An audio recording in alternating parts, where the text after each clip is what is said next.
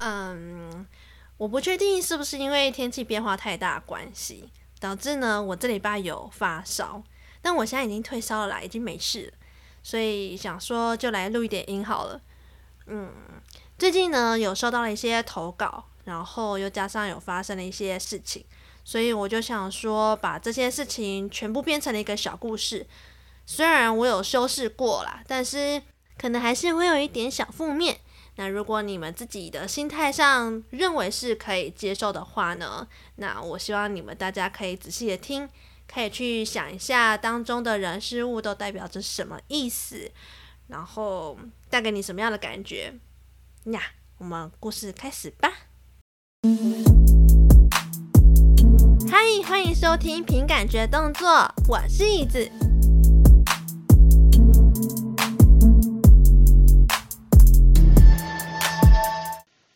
从前有一位小女孩，每天都在一座梦幻城市里漫无目的的生存着。虽然会有很多人在这座城市里进进出出，有的人会鼓励她，也有的人会伤害她。有的人曾经帮助过她，但是也有的人骗过她。基本上，她掌管着这座城市。掌管所有人的去留。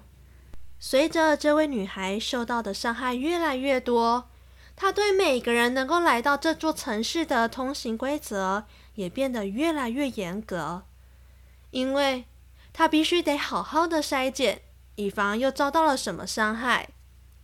但也因为职责的关系，她很少去别的县市玩耍。不是说没有交通建设，纯粹是因为她没有机车。又加上他真的很懒，他曾经被很多人说过：“你干嘛不去考驾照？考到驾照有好多优点，很方便呢，干嘛不去考？”哎，可是最终他都还是选择不去考，因为他想着反正有这些公共运输，还有他靠双脚就可以到达他想要去的地方啦。就这样。日子也是一天一天的在过，嗯，实在是没有动力去考。直到有一天早晨，他就一如往常靠着双脚，慢慢的巡逻这座城市。嗯，今天的城市生活一定和昨天的不一样，因为这座城市每天都会给我新的惊喜、新的发现。他带着这样子的心情去巡逻，走着走着。他发现有两位女巫正在路边摆摊位。正当这位小女孩还在思考要不要检举这群奇怪的女巫时，她却被摊位前摆着超大立牌，上头的字还用红笔大大的写着“互惠活动”四个字给吸引住。活动内容就是小女孩只要帮忙在这座城市里宣传他们，他们就可以免费为这座城市。用塔罗的方式做一次诊断。哦，真是有趣。那好吧，反正我也是闲着无聊啦。女巫们一听见小女孩的答应，瞬间骑着扫帚腾空而起，在这座城市里横冲直撞的探索着，连角落里的猫都被他们给吓醒，似乎是想搞清楚这城市的脉络。所以，就连角落里的猫也不放过。过了不久，小女孩又看见他们拿着塔罗牌，喃喃自语，施展魔法。整个诊断过程，魔法特效不断地在城市周围冒出来，充满玄幻。即使小女孩身为梦幻城市的掌管者，已经见过许多奇妙的事情，但这次像是魔法般的诊断过程。却是小女孩第一次见到。等待诊断信的过程是漫长的，在好不容易收到信之后，打开信的当下，她既期待又兴奋。信里她清楚地标了五大项目，分别是小女孩的特质、缺乏的地方、城市的现况，还有发展走向，以及这宇宙想对小女孩说的话。但是，当他仔细读完信件的内容之后，除了优点的部分之外，信里也告诉他，这座城市里最缺乏的部分就是小女孩，她渐渐找不到创作的灵感果实，导致经营这座城市找不到目标所在。她的内心其实是很彷徨的，这让小女孩开始渐渐的怀疑起自己的掌管能力，也不断的问自己：真的是这样子的吗？是吗？最好是啦，不可能吧？应该是女巫失误了吧？来我这座城市的人，大家都很快乐啊！看到大家快乐，我也很快乐啊！难道不是吗？还是，还是这一切只是个假象呢？大家该不会都只是演给我看而已吧？嗯，可是仔细想一想。嗯，这些缺点好像好像是真的诶，根本没有想过我会有这样子的问题和缺点。好吧，那如果是这样子的话，那也幸好女巫他们有透过塔罗的方式把我点出来。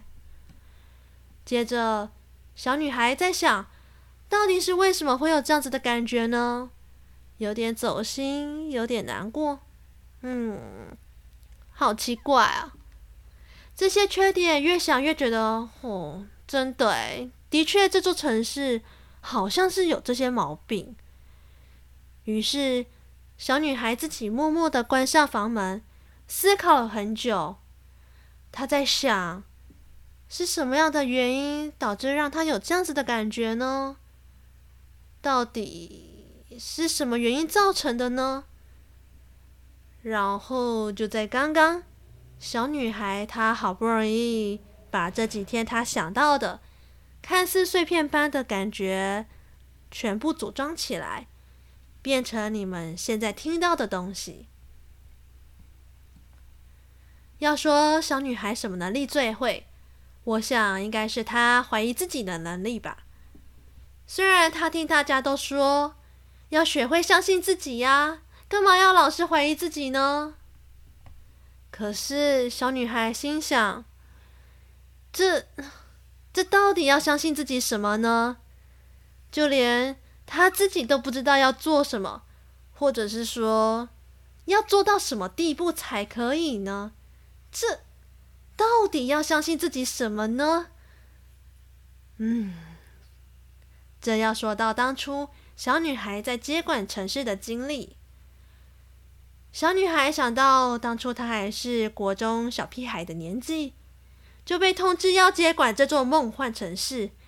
在定期举办的全国比赛当中，各项成绩加总，排名总是吊车尾。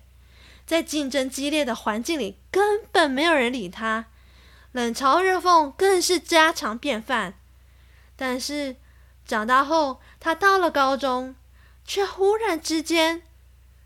比赛当中，他变成了全国前三名。在好几次比赛当中，他都是得到这些好的名次，一次又一次。这会带给大家一个好的印象，就是小女孩本身的实力就是很好啊，所以梦幻城市的成绩才会这么的好。然后在每一次颁奖的过程中，接受其他城市所有人的掌声赞美之后，小女孩越来越觉得，这好像必须得一直这样保持着，不然实力就会被遭受到质疑。可是，可是大家都不知道，她认为她不可能每一次都可以表现得这么好。有好几次，她好想在颁奖台上。就把司仪的麦克风抢来，告诉大家：“我根本就没有你们想的那么好，我也没有你们想的那么厉害。”所以每次小女孩听到有人对她说：“哇，你怎么会这么厉害呀？你怎么会会这么多东西？”她都在想：“是真的吗？我真的有那么厉害吗？还好吧。”这只是每个领域不同，你就学了，然后练习几次，其实大家都可以这么厉害啊，或甚至这根本不叫厉害吧？这只是刚好会这个技能而已啊！小女孩继续漫无目的的在这座城市里游荡着，她边走边想：从一个吊车尾变成了一个学霸，所有人对待我的方式，对待我的感觉都好不一样。那时候真的深刻的感受到，因为成绩的不同，被对待的方式也差好多。但即使心里告诉我有这些缺点，那又怎么样呢？我现在也没办法解决啊。嗯，如果真的要有一个好的方式解决的话，可能要交由给时间大人吧。时间大人总有一天。会告诉我的吧，我始终是这么相信着。好哦，我想故事就先卡在这里，应该是有后续的啦。那万一如果说他之后有来投稿的话，我应该会再分享给你们听。嗯，我知道应该是有些比较好心的善心人士呢，听到这里可能会想要给小女孩一些鼓励呀，就是会觉得说。哦哟，干嘛啊？不要一直难过啦，干嘛一直怀疑自己？不要这样子啦，就跟以往在这座城市里面遇到小女孩的那些善心人们一样。但是，我想他应该就只是想要梳理一下这个感觉，然后借由我说给你们听。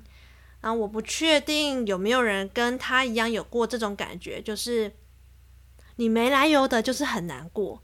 你不知道为什么，你就是想哭，然后你好不容易想懂了之后，你就在接受大家的鼓励，然后再一次好好的相信自己可以做好每一件事情。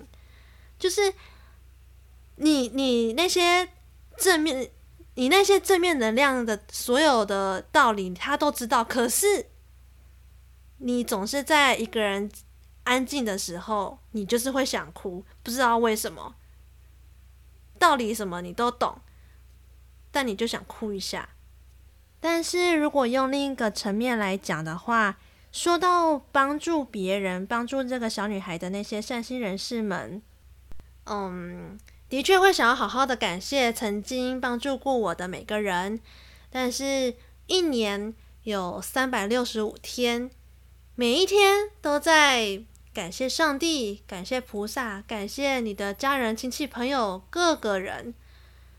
但我就也觉得说，总有一天也应该要好好的感谢自己，就是感恩节的那一天啦。虽然现在已经过了一个礼拜，但是我觉得还是必须要讲一下感恩节那一天。我其实每一次都会觉得说，哦，我好，我好想要感谢我自己哦。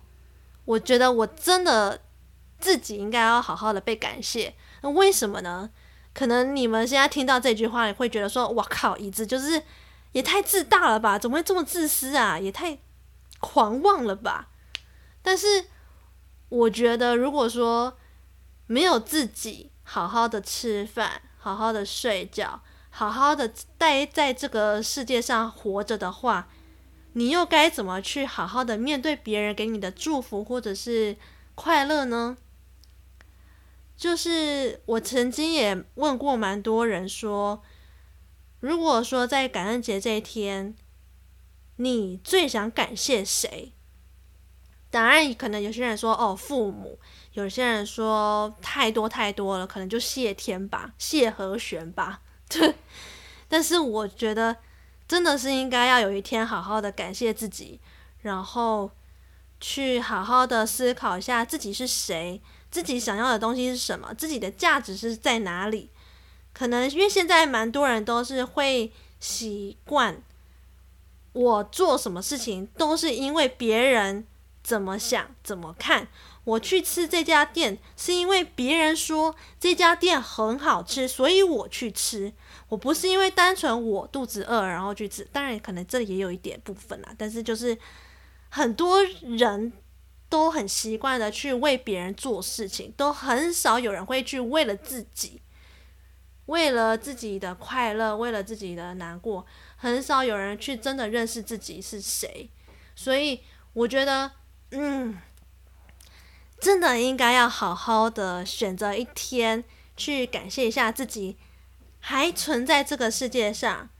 然后，可能这一天可以是你的感恩节，也可以是你的嗯、生日，或者是你认为很有重要纪念的价值的那一天。但我觉得，好好的感谢自己是很有必要的。嗯，每次其实都有时候会在自己的人生迷宫里面迷路啦，但不知道怎么办，又总是绕来绕去，那种感觉就是会让人家很沮丧。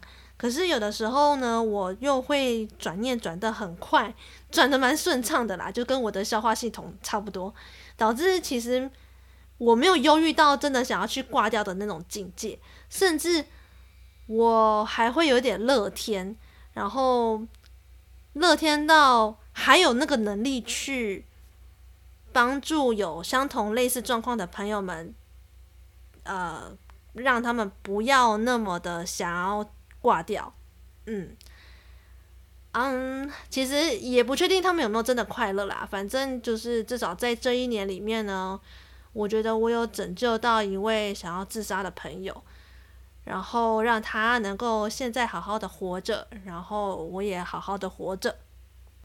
好啦，那这集就先差不多到这里。那我最近是要推广一个叫做外貌协会的 podcast 节目。它里面呢，就是有蛮多星座啊、塔罗的一些心理测验，蛮好玩的。诶，这会不会有点转太快啊？算了，反正就是这样子啦。就是大家可以去听一下，可以去玩一下他们的心理测验之类的。好啦，我就觉得，嗯，大家应该要好好的感谢一下自己，然后我也感谢你们，也都好好的活着，让我在有缘的时候遇见你们。嗯，OK，我有时候会在半夜就会想这些事情啊，所以可能听起来这集好像会有点负面，但是呢，哎呀，一个人不可能每一次每一集节目里面都是快乐的美。那如果你喜欢这一集的内容分享的话呢，不要忘记帮我在 Apple Podcast 留言五颗星。那如果是你是其他平台收听的话呢，不要忘记帮我点个关注哦。那我们下次再见，拜拜。